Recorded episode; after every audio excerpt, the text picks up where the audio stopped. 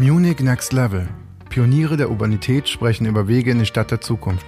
Der Podcast mit Marco Eisenack aus dem Muckbook Clubhaus. So, willkommen zu einer weiteren Runde mit unserem Podcast Munich Next Level und einem Gespräch äh, mit einem Menschen, der uns seine Gedanken, seine Visionen von München näher bringt und auf den wir uns sehr freuen, weil er in München nicht nur Visionen hat, sondern auch Dinge voranbringt und in die Tat umsetzt und anpackt. Daniel Hahn ist heute unser Gast. Hallo Daniel. Hallo. Man kennt ihn vor allem, denke ich, also vor allem auch weltweit inzwischen. Auch die New York Times Leser kennen ihn inzwischen als den Mann, der den Dampfer auf die Brücke gesetzt hat. Die MS Utting ähm, war eine seiner legendärsten Ideen. Wir kennen ihn aber auch vom Bahnwärter Thiel, äh, das große Areal, das mit äh, Überseekontainern äh, oder durch Überseekontainer mit Leben gefüllt wurde und auch in, als Party Hotspot und Location äh, einen Namen in München hat, aber darüber hinaus auch noch viele andere Nutzungen enthält und vor allem auch künftig noch ausbauen möchte. Darüber reden wir unter anderem heute. Und ähm, insgesamt natürlich auch, was sich viele natürlich denken, Herr Hahn kennen wir doch schon, das ist doch der mit den Sono-Motors und der dieses Elektromobil macht. Äh, nein, das ist sein Bruder. Und die anderen kennen vielleicht Hahn von der äh, Ganz am Wasser im Westpark und einigen anderen Gastronomiebetrieben, die cool sind. Nein, das ist er nicht, das ist ein anderer Bruder. Also auch das sicher äh, gleich nochmal ein Thema, wie eine wie diese Familie eigentlich in München aufschlägt und ähm, mit welcher äh, Energie hier Dinge vorangetrieben werden. Und vielleicht auch wegen diesen Visionen, die äh, in deinem Kopf so besonders äh, ausgeprägt zu wirken scheinen, freue ich mich ganz besonders, dass wir immer die Einstiegsfrage im äh, Sinne der Regnose haben, dass wir uns ähm, in das Jahr 2030 versetzen und ähm, uns in das Gefühl und die ähm, Situation von dort hineinversetzen und zurückblicken auf die letzten zehn Jahre, was da so passiert ist und wie wir uns dann so fühlen. Wie fühlst du dich im Jahr 2030 und wo stehst du? Was siehst du? Also ich habe ähm, immer verschiedene Gefühlstendenzen in mir und ähm, deswegen glaube ich, werde ich die auch im Jahre ähm, 2030 haben. Ähm, ich denke, ich werde da wahrscheinlich viele gute Sachen sehen und werde mir denken, wow, es gab da tolle Entwicklungen, ähm, auf die man eben, also oder die man sich gar nicht so erwartet hätte, vielleicht ähm, 2020. Auf der anderen Seite vielleicht aber auch Befürchtungen, die sich ähm, ja bewahrheitet haben. Was, was siehst du denn als Positives? Was kannst du dir vorstellen, was könnte positiv gelaufen sein? Also positiv äh, gelaufen, fangen wir also mit dem Positiven an. ja. ähm, ähm, positiv ähm, gelaufen ähm, ist das vielleicht ähm, eben also die die ähm, ja weltweite das weltweite Bewusstsein für ähm, Ernährung ähm, sich gewandelt hat, ähm, dass äh, einfach im Prinzip da generell ähm, das Bewusstsein eben ähm, ja weiter ist und ähm, die Impulse, die eben jetzt gerade schon auch in die breite Masse getragen werden, sich dann eben auch in der breiten Masse festsetzen. Spannendes Thema hatten wir noch gar nicht in diesen Gesprächen. Und ähm, was ist dann nicht so gut gelaufen in der Stadtentwicklung? Also in der Stadtentwicklung jetzt tatsächlich. Ähm, also in der, in der Stadtentwicklung, ähm, es wird, wird unter Umständen ähm, eben also einfach die, die, die Stadtentwicklung äh, problematisch sein, einfach weil diese Nachverdichtung so schnell in den letzten zehn Jahren passiert ist und ähm, eben ähm, viele, viele Flächen ähm, verschwunden sind und im Prinzip auch Gestaltungsmöglichkeiten der Stadt ähm, verschwinden. Wird es denn in zehn Jahren die MS Utting noch geben? Auf, dem, auf in, zehn, in zehn Jahren werden wir uns ähm, total ärgern, dass wir damals die MS Utting unter Denkmalschutz stellen lassen haben ähm, und jetzt nichts mehr im Bestand verändern dürfen. Sie darf zwar jetzt für immer auf der Brücke bleiben, aber wir müssen bei jedem, bei jeder neuen, äh, bei jedem neuen Farbanstrich und ähm, bei jedem Geländer müssen wir ganz eng mit dem Denkmalschutz zusammenarbeiten und es ist eben sehr kräftezehrend und unglaublich nervtötend. Gut, das ist aber nur eine Vision, es ist noch nicht unter Denkmalschutz. so sehr gut, wahrscheinlich kommt der Antrag dann irgendwann von der CSU, die MS Utting unter Denkmalschutz zu stellen und ähm, ähm, sehr schön, äh, aber das ist gleich ein guter Einstieg, um nochmal zu überlegen äh, oder nochmal zu erfahren. Äh, alle haben ja dieses Schiff so lieb gewonnen. Äh, wie, wie kam es nochmal zu diesem, wie kamst du an dieses Schiff? Mm, also an, an das Schiff kam ich ähm, über die Minna Thiel, die ja hier vor der Hochschule für Fernsehen und Film steht. Und ähm, da kam ein Gast zu uns und meinte, dass also die das ist der alte Bahnwagen? Genau, der alte Bahnwagen. Ähm, also es ist so ein Lesecafé für die Studenten und ähm, ist eben auch eine Kleinkunstbühne. Und ähm, da kam eben ein Gast und meinte, die MS Utting vom Ammersee, die soll verschrottet werden und das wäre doch genau das Richtige für uns. Also ein Gast tatsächlich. Ja, ja, tatsächlich. Also wir haben das gar nicht mitbekommen. Und ähm, ja, dann sind wir der Sache nachgegangen, haben, ähm, waren erst sehr begeistert, haben dann gemerkt, irgendwie, wie umfangreich das Ganze ist und haben dann eigentlich abgesagt. Und ähm, ja, dann so ein paar Monate später, als sie wirklich ähm, verschrottet werden sollte ähm, und auch alle anderen Interessenten ähm, irgendwie abgesprungen waren, ähm, hat sich die Frage dann nochmal neu gestellt und dann haben wir es uns getraut. Da sieht man wieder, wie äh, wichtig Urbanität und diese zufälligen Begegnungen sein können, dieses Serendipity, wie es ja mhm. neudeutsch heißt, dass also tatsächlich ein zufälliges Gespräch mit einem Gast dazu geführt hat, dass wir jetzt dieses Schiff haben.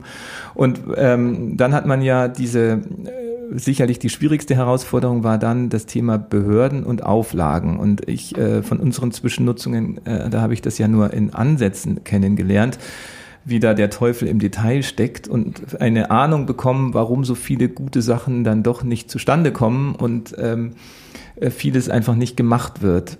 Wie war, hat sich das, die Regulierungswut unserer Behörden ähm, bei dir kenntlich gemacht oder auch äh, lösen lassen?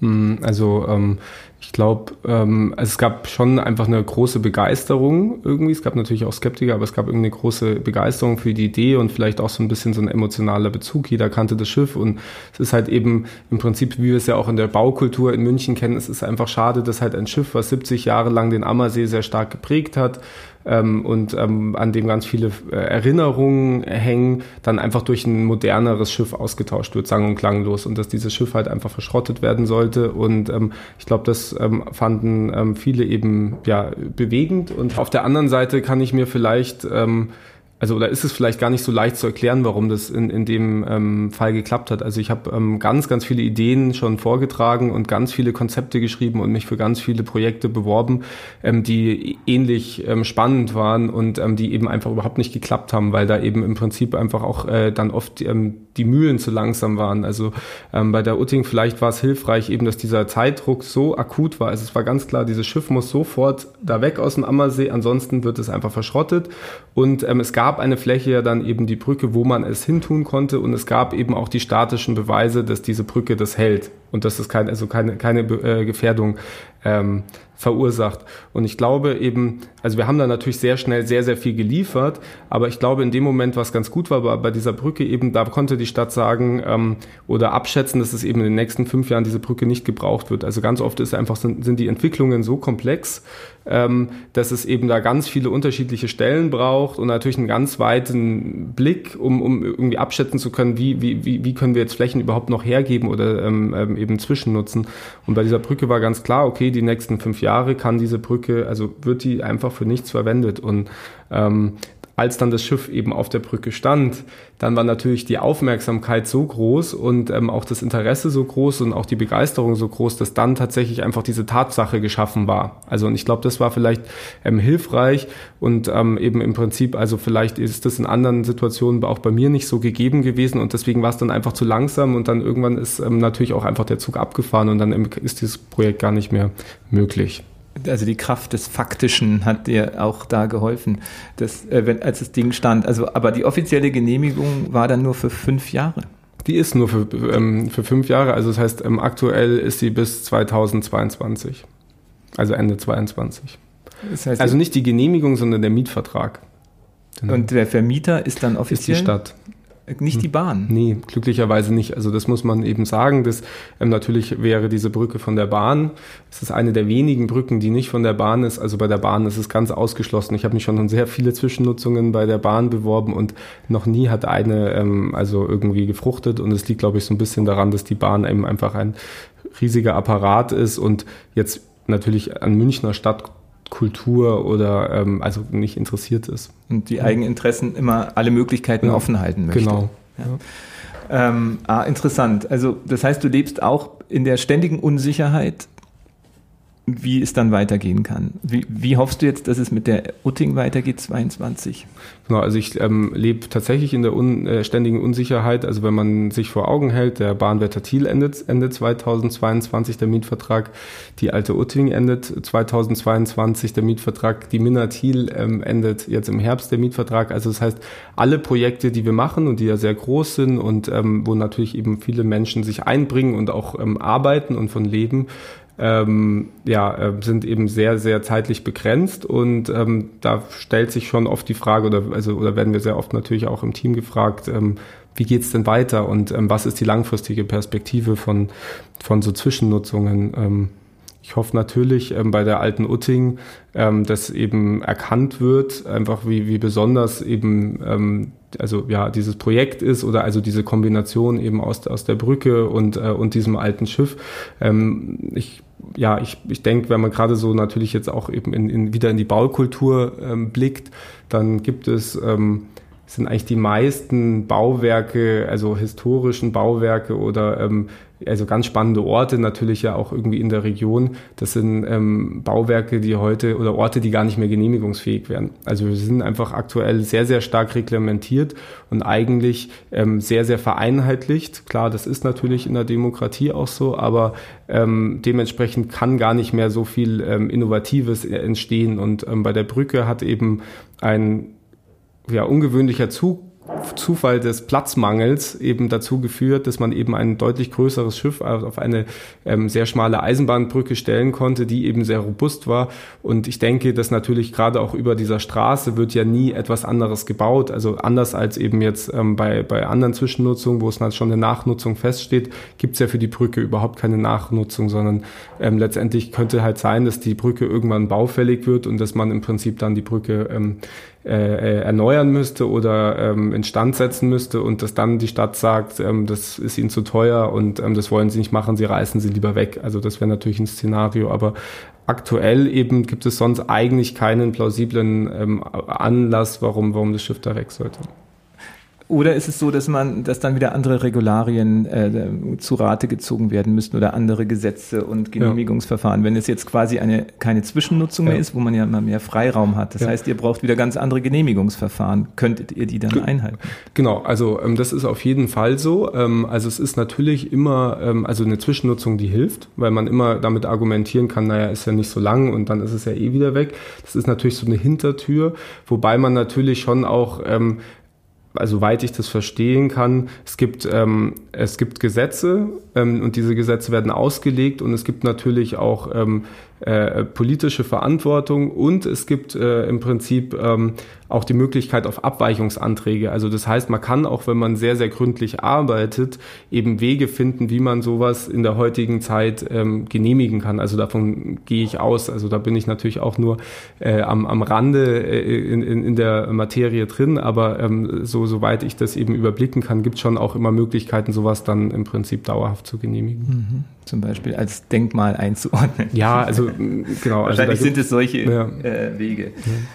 Äh, ja, spannend, weil es zeigt eigentlich, bist du ja eben auch nicht nur als äh, Kreativkopf, sondern auch so ein bisschen als Unternehmer hier äh, als Gast. Nämlich als Unternehmer, der die Stadt mit seinen eigenen mm, Geschäftsideen äh, zugleich dann aber auch weiterbringt und sagt eben, es geht, äh, denkt beides zusammen. Und das finde ich ist bei dir ähm, wirklich äh, sehr deutlich, dass es jetzt nicht um, äh, als, obwohl du quasi kein Verein bist, nicht gemeinnützig mhm. und keine Stiftung, mhm. du trotzdem sehr stark dieses Gemeinwohlinteresse mitverfolgst bei deinen Projekten. Ähm, denkst du, das ist auch irgendwie so ein, ein, insgesamt ein gesellschaftlicher Trend einer neuen Generation von Unternehmern oder wie kam das bei dir? Also ich glaube, ähm, es war, kam eigentlich so ein bisschen aus der Verzweiflung heraus. Also ich war halt auch irgendwie jung und ähm, habe irgendwie viele Ideen gehabt und wenig Möglichkeiten und ähm, irgendwie, wenn man dann unbedingt möchte oder ich habe dann eben halt ähm, Wege gefunden, eben dieses, diesen diese, ja, also diesen, die, halt diese Visionen oder eben diese Träume halt zu verwirklichen. Und das, glaube ich, ist eben eigentlich erstmal ein Akt der Verzweiflung gewesen. Ich habe ähm, oder wir haben jahrelang ähm, keine Räume gefunden. Ähm, also klar, wir konnten, wir hatten nicht entsprechende Referenzen, wir hatten nicht das Budget, wir hatten einfach, also wir, wir waren total chancenlos, obwohl wir ganz viele Ideen hatten, die wir eben eigentlich gerne umsetzen ähm, wollten. Letztendlich, du hast ja angesprochen mit der, mit jetzt mit der, ähm, mit, mit unserer Firmenstruktur. Also letztendlich ist das was, ähm, das steht auch schon lange auf, auf, um, auf, auf, auf meiner ähm, To-Do-Liste, diese Firmenstruktur mal ähm, zu überdenken oder zu überarbeiten. Ich war eben auch damals sehr, sehr jung und es musste wie immer alles sehr, sehr schnell dann gehen. Und ähm, da hat uns halt einfach ähm, im Prinzip jemand zu dieser Firmenstruktur geraten. Es kann aber durchaus sein, dass eine andere ähm, Firmenstruktur tatsächlich für das, ähm, für das Projekt sinnvoller ist. Ihr seid Am, eine GmbH. Wir sind eine GmbH, genau. Am Ende war aber, also unser Gedanke immer, ähm, es ist eigentlich total egal, ob wir jetzt eine GmbH sind oder ein Verein sind oder ähm, was es da eben sonst so ähm, für Möglichkeiten gibt, es geht ja eigentlich im Prinzip immer darum, was wir machen, um, um die Inhalte. Und ähm, ja, also so, so, so sind wir da ein bisschen an die Sache eben rangegangen und ähm, vom vom, äh, ja, vom, vom Hintergrund ist eben so, dass natürlich einfach diese Risikobereitschaft ähm, aus der Verzweiflung heraus vielleicht relativ groß war. Und ähm, eben im Prinzip natürlich, also oder vielleicht auch jetzt einfach diese Verlustangst nicht so groß ist. Also ich habe natürlich, also ich bin jetzt schon auch ähm, ähm, nach all den Jahren oder jetzt auch in Corona, ist es schon natürlich so ein Gedanke, wo man sich denkt, na, wenn das jetzt alles irgendwie zusammenfällt, ähm, Corona bedingt, also dann habe ich ähm, zwölf Jahre meines Lebens wahnsinnig viel ähm, äh, versucht zu bewegen und sehr, sehr viel Energie im Prinzip ähm, halt für diese Projekte geopfert und mich selbst persönlich auch viel zurückgenommen. Und ähm, jetzt fällt das alles zusammen. Ich wüsste jetzt nicht, ob ich nochmal die Kraft habe, sozusagen nochmal genauso anzufangen. Wie alt ähm, bist du jetzt? Jetzt bin ich 30 geworden. Na, ähm, auf der anderen Seite ist es aber so eben, dass diese Verlustangst eben, ja, also eben, wenn man sagt, man startet ein Projekt, ja, und ähm, okay, also man, man, man riskiert im Prinzip natürlich eben auch Sachen, die man vielleicht schon ähm, aufgebaut hat, ja, riskiert man einfach, weil man so von an die Idee glaubt und so für die Idee brennt. Also ich glaube, das habe ich eben immer noch und würde halt immer noch, immer wieder tatsächlich tatsächlich ähm, waghalsige Projekte ähm, realisieren, wenn ich fest davon überzeugt bin, dass sie eben ähm, ja also sehr spannend und ähm, wie sagt man zukunftsweisend sein können. Ja, das erinnert mich nämlich auch so ein bisschen an Daniela Weinhold mit ihrem Squared, die ja mhm. auch sich mit der Purpose Stiftung sehr beschäftigt haben und gesagt haben, dass man eigentlich auch ähnlich wie die Baugesetze nicht mehr zu der Realität passen, auch mhm. die Unternehmensstrukturgesetze und Steuergesetze ja. nicht mehr passen und wir eigentlich eine zwischen gemeinnütziger GmbH und GmbH eine Zwischenform brauchen. Ja. Ist das auch was, was wo du dich tiefer mit befasst hast? Ich muss, ähm, muss eben zu ähm, meiner Schande gestehen, dass ich damals gar nicht wusste, dass es eine gemeinnützige GmbH gibt. Es war einfach so, wir hatten, ähm, es gab ja den Wander e.V., eben diese Vereinsstrukturen, ich war selbstständig. Also ich hatte einfach ein, ein ähm, Kleingewerbe, was man beim KVR eben anmeldet und habe halt im Prinzip Kulissenbau gemacht. Ich habe ähm, Veranstaltungen organisiert. Ich habe im Pathos Transporttheater auch ganz viel gemacht. Ich habe auch eben teilweise ähm, als Schauspieler, äh, also am Theater ähm, in kleinen Nebenrollen mitgespielt und so. Und das habe ich alles über dieses Gewerbe gemacht. Und ähm, als dann der erste Bahnwärter Thiel kam, lief das auch noch über dieses Gewerbe. Und alle haben halt zu mir gesagt, du bist total verrückt. Also ihr arbeitet da mit Autokranen und also, also ein riesiges riesiges Projekt, ja, und du kannst das nicht im Prinzip äh, mit, mit deinem Daniel Hahn Kleingewerbe machen, so. Das ist einfach ähm, viel Im, zu umfangreich. Im Falle eines Unfalls. Genau, im Falle eines Unfalls, egal, genau, also egal, wenn, mhm. genau, wenn da irgendwas passiert, äh, ist das im Prinzip, also das ist einfach nicht die richtige Firma. Mach eine GmbH. Mhm. Und in dem, in, deshalb bin ich dann im Prinzip im, im nächsten Jahr halt, äh, also zum Notar gegangen und habe halt ähm, einfach äh, die Bahnwärter Kulturstätten GmbH gegründet und habe halt im Prinzip ähm, das Projekt äh, in, in diese GmbH umgewandelt. Dass es heute wahrscheinlich sinnvoller wäre, dass eine gemeinnützige GmbH, also äh, dass eine gemeinnützige GmbH sinnvoller wäre oder eine, ein Verein und eine GmbH, also im Prinzip mhm. so, dass man da diese Haftungssachen verteilt. Und wir haben, wir haben eben ganz viele Formate bei uns, also ähm, die, die als wirtschaftlich überhaupt nicht nicht, nicht tragfähig sind. Das heißt, wir haben eigentlich, also unsere Einnahmequelle sind eigentlich nur die Clubveranstaltungen ähm, und alles andere also produziert ein Minus. Und ähm, das heißt, wir haben also sieben, äh, fünf Tage die Woche, äh, also mindestens fünf Veranstaltungen in der Woche, die eigentlich nicht wirtschaftlich sind und die eigentlich, also die, die man einfach lassen könnte. Warum machst du die dann? Weil ich das finde, dass das im Prinzip natürlich ähm, einfach, äh, also ich finde es persönlich ziemlich langweilig, ähm, wenn, wenn, wenn, wenn eben, wenn es nur ein Format gibt und ähm, oder nur, nur, nur, nur eine Sparte gibt. Und ich finde eben, ähm, also oder ich, also ich möchte gerne ähm, also, unser, also unser Blick, sage ich mal, geht deutschlandweit und europaweit und ich möchte da wirklich ein, ähm, ein wegweisendes Projekt sein mit ganz tollen Impulsen, was äh, neue Impulse beinhaltet, aber natürlich eben auch ähm, ander, anderen Formaten irgendwie ähm, so eine Bühne gibt. Und ich finde einfach, also das ist also ich finde zu einer Spielstätte, also oder für meinen Begriff für eine Spielstätte ist das eben total wichtig, ähm, dass es diese die Diversität gibt und ähm, ja, also auch im Prinzip also diese, diesen diese Anlaufstelle für ganz unterschiedliche ähm, äh, Personengruppen und Altersstrukturen und so. Also das heißt, ähm, wir wollen einfach ein Treffpunkt sein, wo sich Menschen begegnen können, wo Menschen im Prinzip Neues kennenlernen können, wo Menschen ähm, ja für Neues begeistert werden können und im Prinzip ähm, halt ja eine wie sagt man, eine, eine Toleranz, ja, also eine, also eine, eine Toleranz gegenüber Fremden und Neuen und Unbekannten ähm, äh, bilden können. Und ähm, also das ist im Prinzip der Grund, warum ähm, der Bahnwärter, äh, also genau, warum der Bahnwärter eben auch Sachen macht, die wirtschaftlich keinen Sinn machen auch so wie unsere Ateliers jetzt gerade. Ähm, genau, kommen wir mal ja. zu den Ateliers. Äh, die, also es, es, gibt ja eben neben dem Bahnwärter und der Utting und ähm, dem Minna auch immer wieder neue Projekte, wie zum Beispiel nämlich die Ateliers, die wir vielleicht noch mal kurz hinten anstellen, weil ich noch eine Vision dringend äh, prüfen, abklopfen möchte, was aus der geworden ist.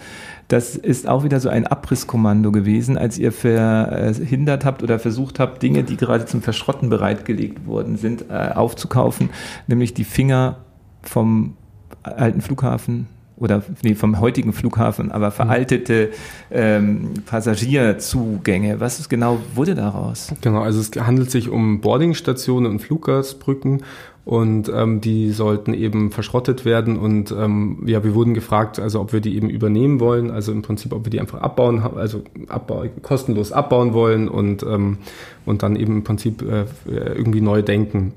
Und ähm, dem Flughafen war da sehr dran gelegen, weil die halt sehr markant sind für das Terminal 1, ähm, ein bisschen so das Wahrzeichen in der Flughafenarchitektur auch.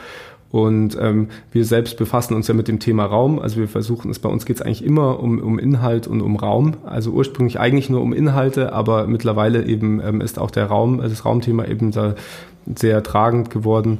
Und ähm, also letztendlich, also ist es eine ganz interessante Struktur. Es ist ganz anders als, als jetzt der Bahnwärter und die Utting und es ist, ähm, also diese Boardingstationen sind auch nicht harmonisch oder so, aber sie sind einfach in ihrer Klarheit, in, ihr, in, in ihrer Struktur eben ähm, total besonders und gerade eben auf so einem weitläufigen Flughafenareal und dieser Betonfläche ähm, sehr, sehr wirkungsvoll. Und wir haben so ein bisschen die Hoffnung, dass wir eben tatsächlich diese, diese Baukörper eben in nochmal eine neue Umgebung bringen können und dann nochmal wirklich dann im Prinzip so ein bisschen mit der Umgebung brechen können und im Prinzip auch wieder ähm, das so als Grundlage für Programminhalte nutzen. Also das bedeutet, ähm, oder, oder, also ich, ich erlebe es an mir selbst und ich erlebe es auch an unseren Besuchern, es ähm, also ein, ein, ein, ein, ungewöhnlicher Ort, ähm, der einen inspiriert und ähm, etwas mit einem macht, der öffnet einen ganz anders und ähm, schafft einen ganz anderen Zugang ins, auch für das Programm. Und, ähm, und so gesehen ähm, ist es schon äh, bestrebenswert oder wir finden es toll, wenn natürlich eben,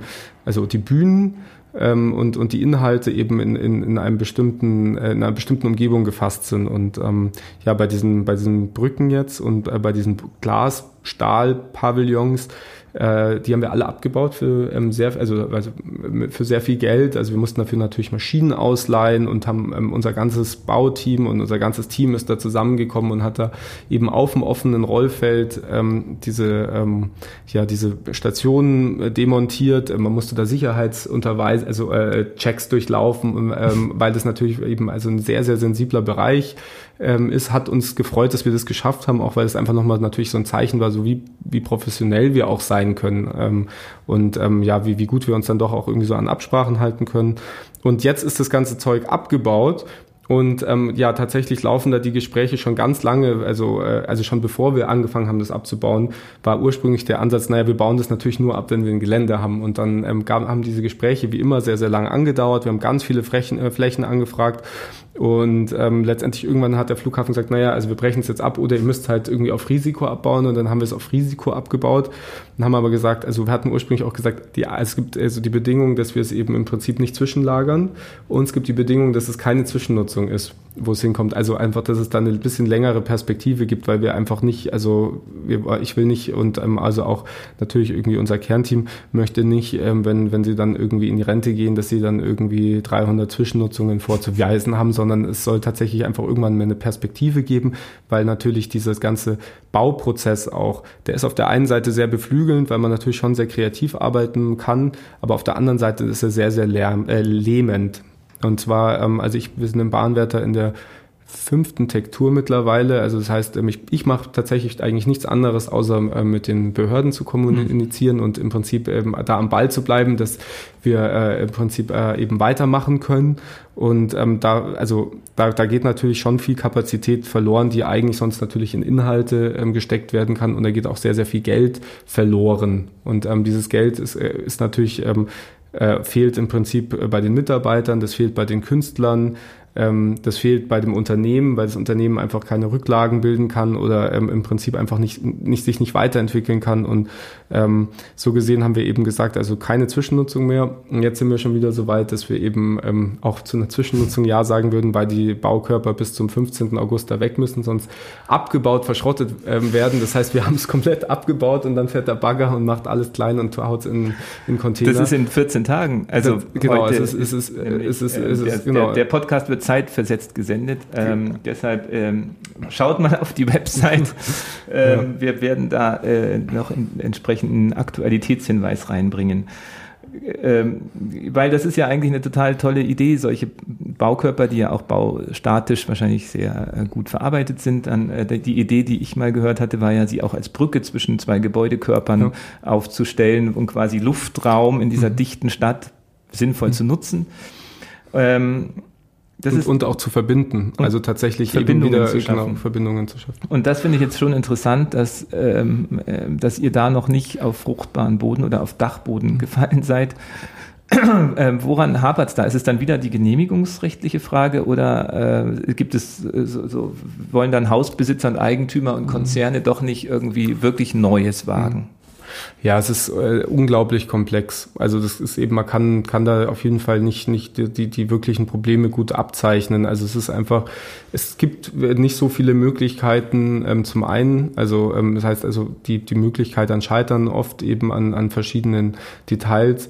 Ähm, bei, bei großen Firmenstrukturen ist es natürlich dann oft, oft auch, ähm, oder Behördenstrukturen ist es oft schwer, da auch durchzudringen überhaupt. Und dann ähm, ist es oft so, dass das ähm, vielleicht sogar auf oberstem ähm, auf oberster Ebene irgendwie ähm, gerne gewollt wird, aber dann einfach so ein bisschen in, auf unterer Ebene halt ja boykottiert wird, einfach mhm. weil das natürlich viel Risiko dann ähm, vielleicht für den Sachbearbeiter bedeutet oder viel Arbeit oder eben viel Unbekanntes auch. Es ist natürlich dann oft einfach auch ein Themenfeld, was man gar nicht kennt, wo man lieber die Finger von lässt.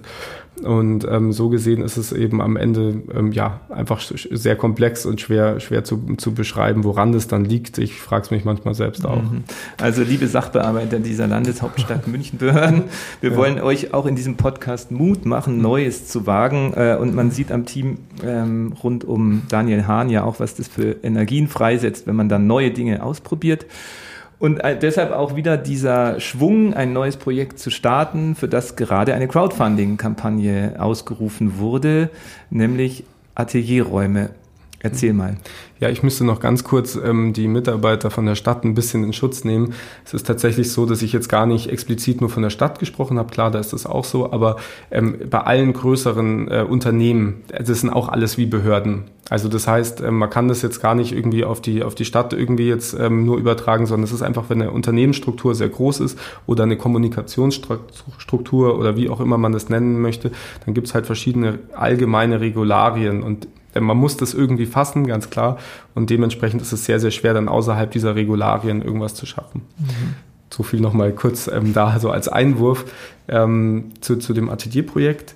also wir träumen, also ich ähm, hatte ja so meinen Ursprung im Pathos Transporttheater, das im Kreativquartier ist und das war so in den Anfängen vom Kreativquartier. Und ähm, also ich war sehr jung, ich war 18 und ähm, es war eine total prägende Zeit. Und es war eine legendäre Crew, glaube ich, der Start, die Startcrew des Pathos Transporttheaters. Also es war, ähm, also das Ganze, also klar, es ist immer spannend, wenn so ein wenn so, so, so ein Projekt gestartet wird. Und ähm, eben ich war, also ich habe, also, also es hat mich sehr, sehr inspiriert und fasziniert. Und ich habe eben gemerkt, genau, dass das eigentlich ist, was, was ich machen möchte. Ähm, ähm, und ähm, letztendlich kommt dieser Atelier, also auch das Pathos hatte Ateliers, sie hatten eine Spielstätte und eben die Pathos Ateliers.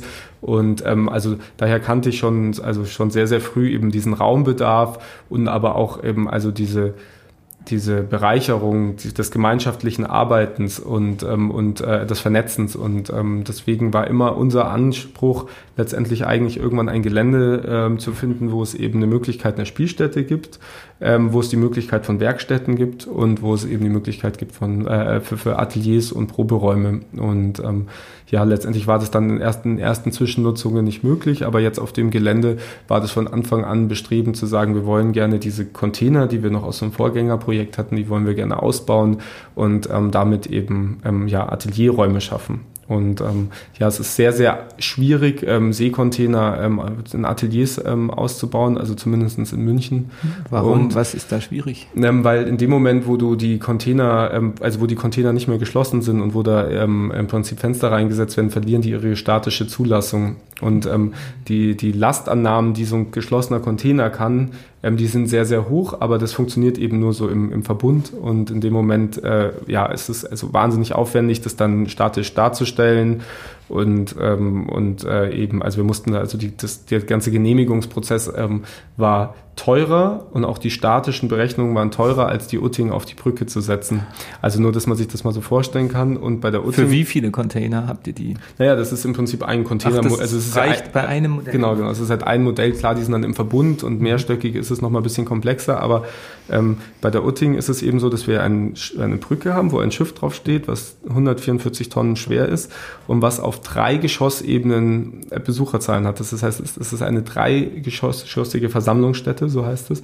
Und ähm, das ist natürlich schon dramatisch, dass im Prinzip eine dreigeschossige Versammlungsstätte über einer äh, Straße auf einer alten Eisenbahnbrücke ähm, statisch weniger komplex ist, als ähm, wenn man im Prinzip ein paar Proberäume baut. Also das, ähm, ja, also das ähm, genau hat hat mich auch ähm, sehr getroffen und ich kann es bis heute nur bedingt nachvollziehen. Aber ähm, das heißt, wir haben sehr sehr lange gebraucht, bis wir ähm, also da alle Genehmigungen ähm, hatten und ähm, bis wir im Prinzip einfach dann also ähm, ja mit dem Bauen anfangen konnten und ähm, deswegen sind wir, obwohl wir jetzt auch schon ein paar Jahre auf dem Gelände sind, seit zwei Jahren ähm, sind wir jetzt so weit, dass wir diese, also dass die ganzen Treppenanlagen sind schon da, die, ähm, die Fenster werden zum Teil schon eingesetzt und es entstehen eben Raum, also in, in einer Größenordnung, wo wir eben auch den Bedarf ähm, sehen. Also das heißt, es ist eigentlich der Bedarf eben an kleinen Räumen ähm, weil eben viele ähm, der Künstler wollen erstmal, also sie sind entweder hauptberuflich oder haben anderen, also einfach äh, einen anderen, äh, noch einen anderen Beruf, weil sie sich von, von der Kunst alleine nicht leben können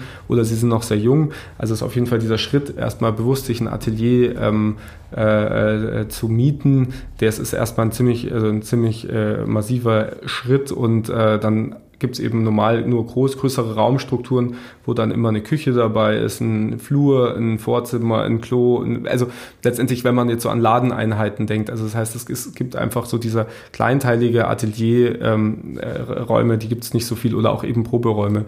Deswegen haben wir verschiedene also Raumgrößen, aber die alle relativ klein sind. Also es gibt natürlich auch große, aber eben um, um und, und der Rest ist Gemeinschaftsfläche. Und dadurch gibt es eben schon viele Möglichkeiten, auch draußen zu arbeiten. Das ist eben natürlich natürlich auch ganz wichtig, ähm, dass man eben mal draußen irgendwie was sägen kann oder eben auch wenn es Wetter ist. Auch, auch überdacht draußen. Auch überdacht draußen, aber natürlich auch wirklich im Freien und ähm, letztendlich eben klar, man ähm, es ist ja auch ähm, natürlich inspirierend, ja, wenn man eben während dem Arbeiten auch eben mal an der Luft sitzen kann oder am, am, äh, äh, am ja, äh, in der Sonne und ähm, eben und auch mal ein bisschen Dreck machen kann. Also das kann man eben auf dem Gelände und ähm, auch mal ein bisschen Lärm machen kann. Also irgendwie eben mal sägen oder mal was hämmern.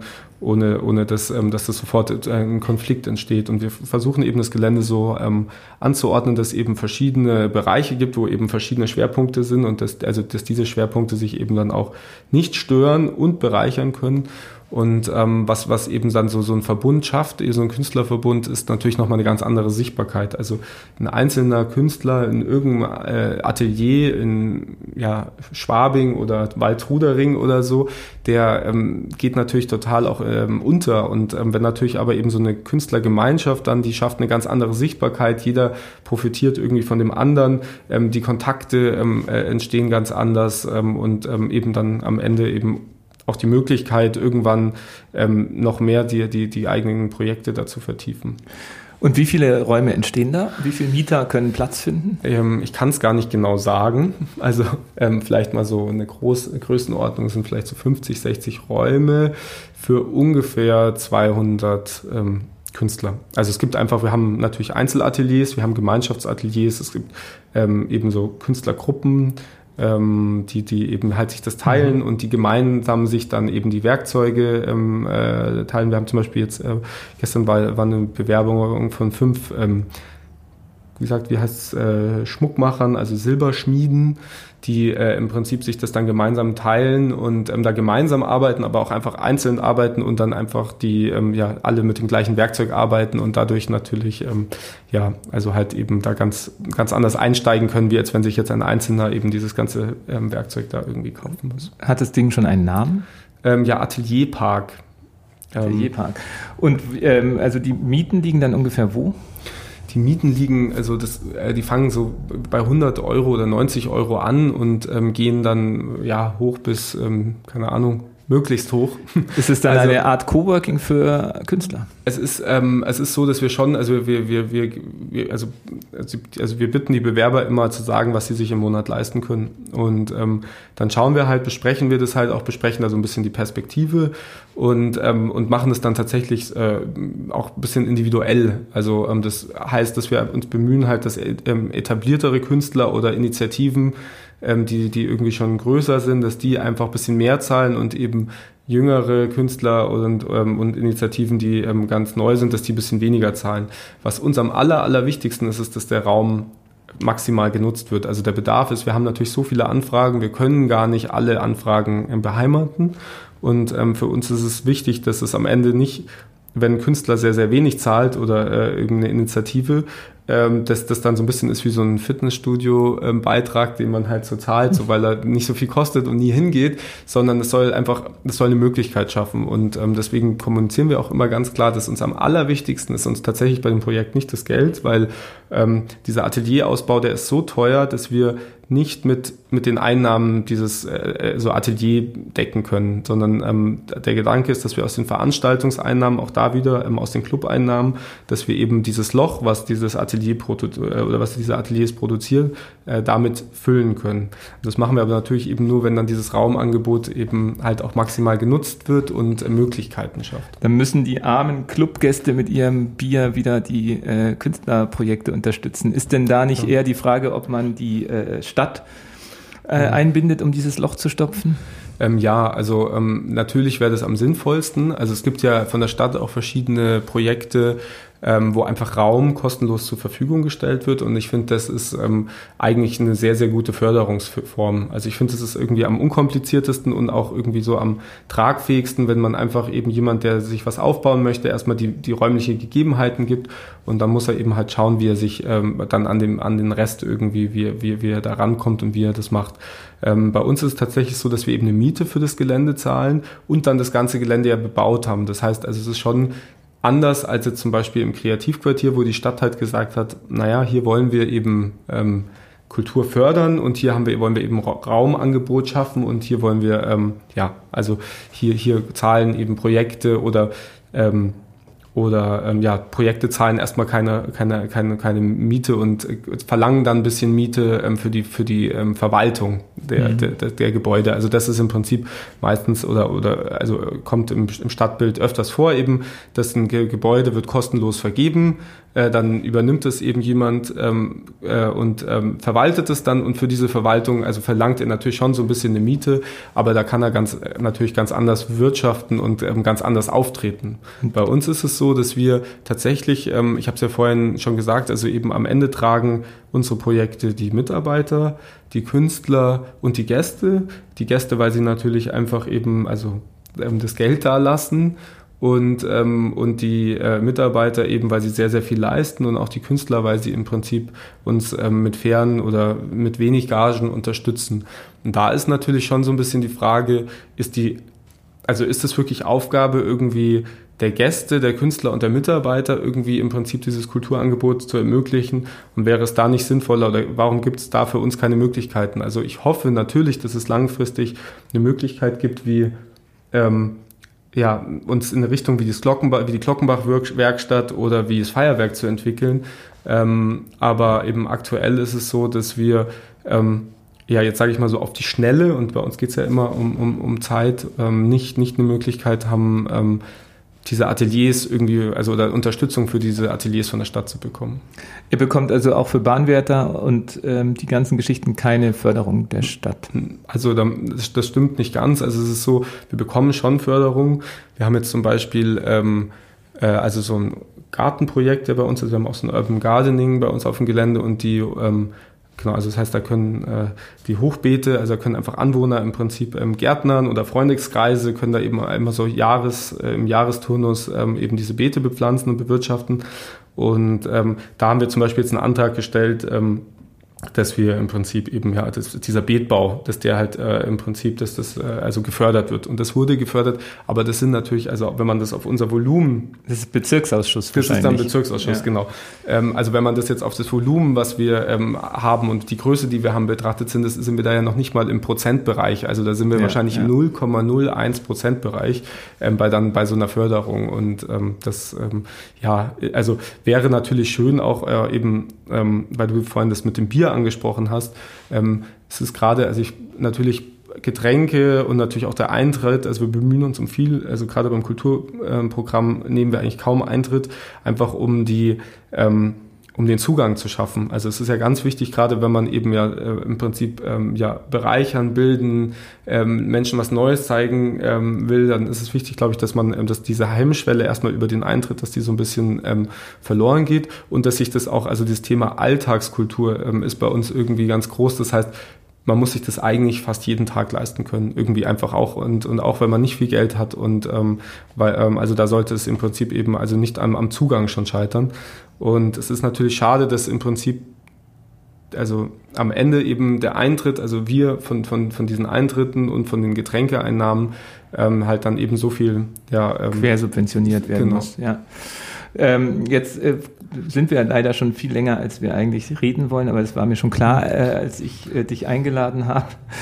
Äh, dass wir ein bisschen überziehen. Ähm, kommen wir aber doch zu der Frage, die sich bei dir eigentlich erübrigen müsste, äh, die wir immer am Schluss gern nochmal stellen. Äh, welche Superkräfte würdest du dir wünschen, um die Stadt weiter voranzubringen? Weil offenbar hast du sie, ja, so viel wie du schon vorangebracht hast. Aber gehen wir nochmal auf eine eher hypothetischere Ebene, wenn man wirklich sagt, ähm, wie beim Computerspiel, welche, welche Superkräfte für das nächste Level würdest du dir ziehen, um in München die Dinge noch schneller und vielleicht auch langfristiger zu, voranzubringen? Also ich tue mich ein bisschen schwer mit der Frage, weil ich äh, noch nie Computer gespielt habe und tatsächlich also auch nur einmal Playstation und ich war sehr schlecht und irgendwie habe ich dann nicht, ähm, habe ich verloren gegen einen Freund und dann habe ich das irgendwie nicht mehr gemacht und mich hat das nicht so gereizt. Deswegen also äh, ist es mir so ein bisschen fremd mit den Superkräften. Ich habe nämlich auch nicht so viel Comics gelesen, muss ich gestehen. Ähm, aber ähm, ich habe natürlich trotzdem eine Vorstellung, was Superkräfte sind und ähm, ich würde sagen, ähm, ja, Fläche. Also wenn man Superkräfte hätte, wo man einfach im Prinzip, also wir haben ja das Problem, dass die Stadt ähm, in die Umgebung, in der Umgebung anstößt und ähm, ja, also ähm, das wäre auf jeden Fall wahrscheinlich eine Superkraft, wenn man irgendwie Raum, ja, also wenn es eine Möglichkeit gibt. Der Flächenzauberer mit, genau, Daniel Hahn. Wenn man mit Flächen anders arbeiten könnte. Super, sehr schön. Wir haben noch äh, vielleicht auch noch in den Show Notes ein paar Leseempfehlungen, wenn Daniel da noch was gefunden hat. Auch er, äh, wie, wie die meisten sagt, er kommt gar nicht groß zum Lesen. Aber hast du noch, als ich dich gefragt habe, überlegen können, was dich so inspiriert hat an textlichen Dingen oder genau, also Audios? Hab, ja, ja, also ich habe, ähm, also ich lese immer einmal im Jahr im Urlaub lese ich sehr, sehr viel, da hole ich das nach. Ähm, und ähm, also ich habe jetzt, äh, es ist auch schon wieder ein bisschen her, aber ich habe ähm, Oskar Maria Graf, Wir sind Gefangene, ähm, gelesen und es hat mich ähm, also zutiefst bewegt. Also es ist wirklich ein, ein, ganz vielschichtiges ähm, Werk, ähm, was eben tatsächlich auch so ein bisschen zum, zum Thema heute passt. Und zwar, weil es eben also hauptsächlich in München spielt. Also oder also er ist ja im Berg aufgewachsen und ähm, auch dann eben als Junge nach äh, München äh, um 1900 oder also Ende des äh, 19. Jahrhundert äh, nach München gekommen ähm, als ja also und äh, hat hat sich dann im Prinzip hier durchgeschlagen und ähm, ja war dann auch als Künstler und Schriftsteller später tätig. Und ähm, letztendlich ähm, ist es nicht nur spannend natürlich eben auch äh, im Prinzip die Perspektive dieser also dieser Zeit in dieser Stadt zu erleben sondern auch ähm, es war auch eine Zeit die ganz stark geprägt war eben von von Umbrüchen und ähm, von Krisen. Und ähm, letztendlich ähm, hattest du ja vorhin gefragt welche ja, wie es 2030 aussieht und letztendlich ähm, hatte man da, also hat man da im Prinzip äh, ja in diesem Buch eben ganz toll erleben können, so wie ähm, ja wie mit Krisen umgegangen wird und was was für gesellschaftliche Ansätze gibt. Also und ähm, da ging es aber leider nicht gut aus. ich hoffe, das bleibt uns erspart und das wir haben daraus stimmt, gelernt. Ja. Das stimmt. Ja. Super. Also schöner Buchtipp. Wir verlinken das auch nochmal ja. und ähm, danke, dass du da warst und wir ein bisschen Einblicke gewinnen konnten in dieses für viele Außenstehende dahinterstehende, völlig undurchschaubare und unerklärliche Modell deiner Firma. Vielen Dank, Daniel. Danke. Das war ein neuer Impuls vom Munich Next Level. Wir sagen danke fürs Zuhören und hoffen, dass du für dich persönlich etwas mitgenommen hast. Der Podcast wird kuratiert vom Munich Next Level, dem Think Tank und Innovationsnetzwerk des Stadtmagazins Muckbook.